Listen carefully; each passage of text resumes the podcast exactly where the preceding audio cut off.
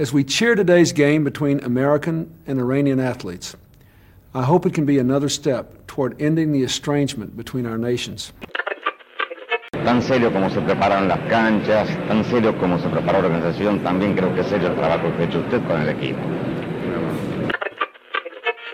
O que é certo é que isto não convém a ninguém e eu penso que tem que existir o diálogo entre os jogadores e a Federação para isto ficar ultrapassado para bem de todos. É tudo.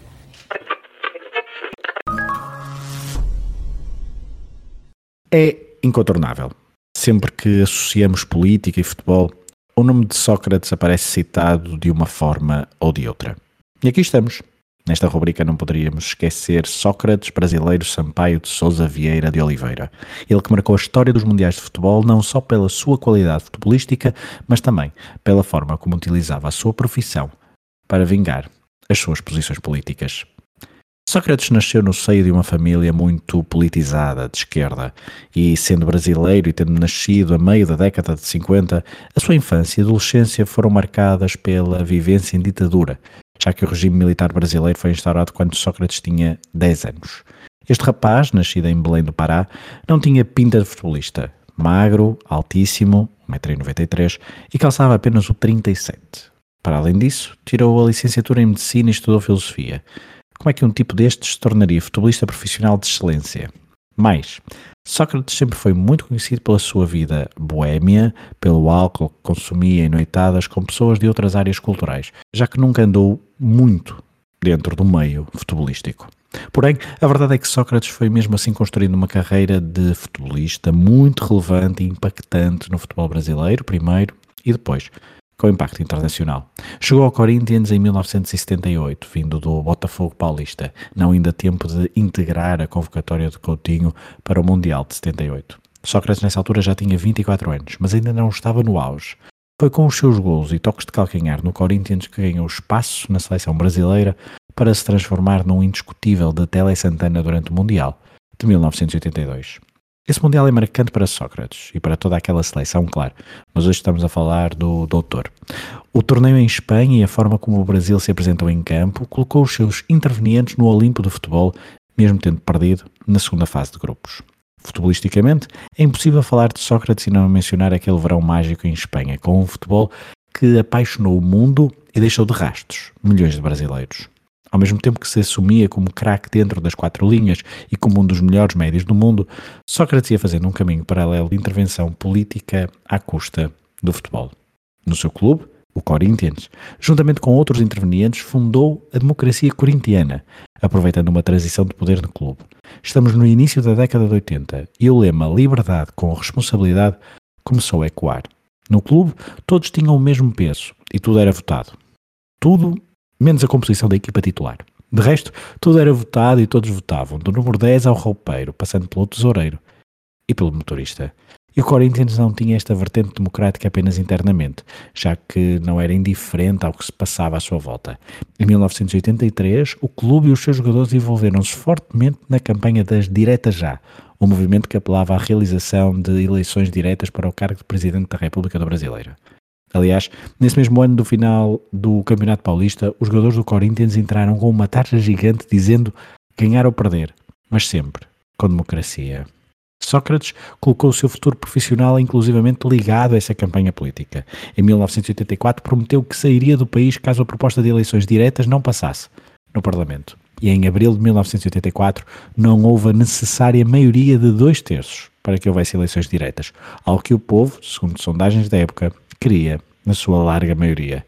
Há registros de 85% da população favoráveis na altura à realização de eleições diretas. Por isso é que, ao olharmos para a carreira do jogador brasileiro, vemos uma passagem pela Fiorentina. Já tinha sido cobiçado várias vezes, mas Sócrates sempre resistira a sair do Brasil. Mas em 1984 não teve como fugir e deixou-se encantar por Itália e Florença, onde, disse ele, poderia saber mais sobre história da arte e sobre Gramsci. E a verdade é que Sócrates certamente aprendeu mais sobre outras coisas que não o futebol durante a época de 84 a 85 no Calcio. Habituado ao regime bastante liberal do Corinthians, Sócrates não se adaptou à rigidez europeia. Ele que sempre foi mais falado pelas suas aparições noturnas do que pelo que fazia em campo durante a fase italiana da carreira. Em 1985, decide regressar ao Brasil, mas não ao Corinthians. Vai para o Flamengo, a pensar no Mundial de 86, onde é novamente uma figura importante para Tele Santana. Só que Sócrates, em 1986, com 32 anos e numa fase claramente descendente da carreira, já tinha construído um estatuto que permitia fazer e dizer coisas contra a corrente.